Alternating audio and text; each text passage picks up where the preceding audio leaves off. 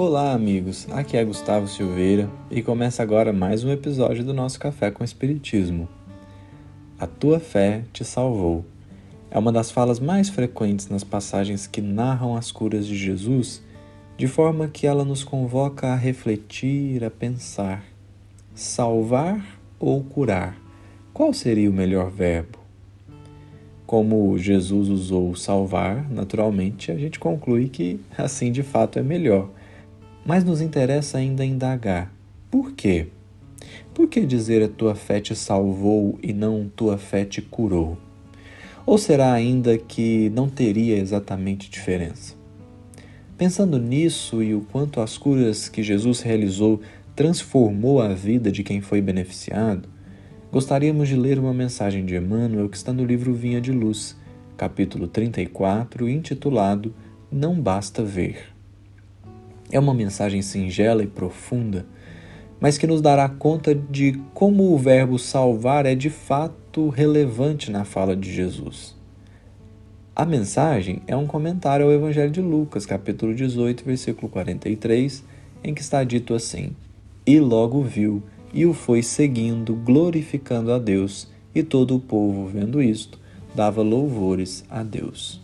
E então Emmanuel comenta: A atitude do cego de Jericó representa padrão elevado a todo discípulo sincero do Evangelho. O enfermo de boa vontade procura primeiramente o Mestre diante da multidão. Em seguida, a cura acompanha Jesus, glorificando a Deus e todo o povo, observando o benefício, a gratidão e a fidelidade reunidos, volta-se para a confiança no divino poder. A maioria dos necessitados, porém, assume posição muito diversa. Quase todos os doentes reclamam a atuação do Cristo, exigindo que a dádiva desça aos caprichos perniciosos que lhes são peculiares, sem qualquer esforço pela elevação de si mesmos à bênção do Mestre raros procuram o Cristo à luz meridiana e, de quantos lhe recebem os dons, raríssimos são os que lhe seguem os passos no mundo. Daí procede a ausência da legítima glorificação a Deus e a cura incompleta da cegueira que os obscurecia antes do primeiro contato com a fé. Em razão disso, a terra está repleta dos que creem e descreem, estudam e não aprendem, esperam e desesperam, ensinam e não sabem, confiam e duvidam.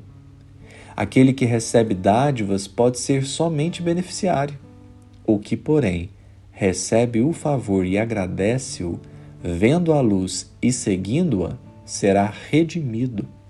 É óbvio que o mundo inteiro reclama visão com o Cristo, mas não basta ver simplesmente.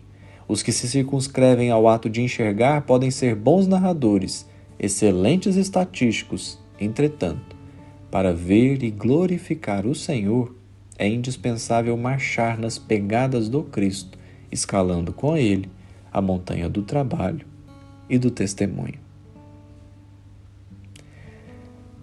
Jesus ressalta a fé que salva porque fala mesmo da força que nasce em nós e que nos redireciona à rota espiritual. Salvar é mais que curar, porque diz respeito a tudo que o espírito pode e deve viver dali em diante. O cego de Jericó, sendo curado, seguiu Jesus. A fé que cura talvez estacionasse ali, no acontecimento. A fé que salva, porém, faz com que aquele que a possua prossiga no caminho com o Mestre testemunhando o Evangelho e amando como foi amado. Isso, porém, não é conquista imediata, mas construção na vida eterna.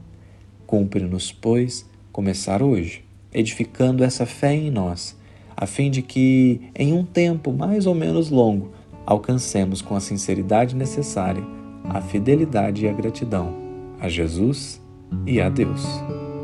Um grande abraço a todos e até o próximo episódio do Café com o Espiritismo.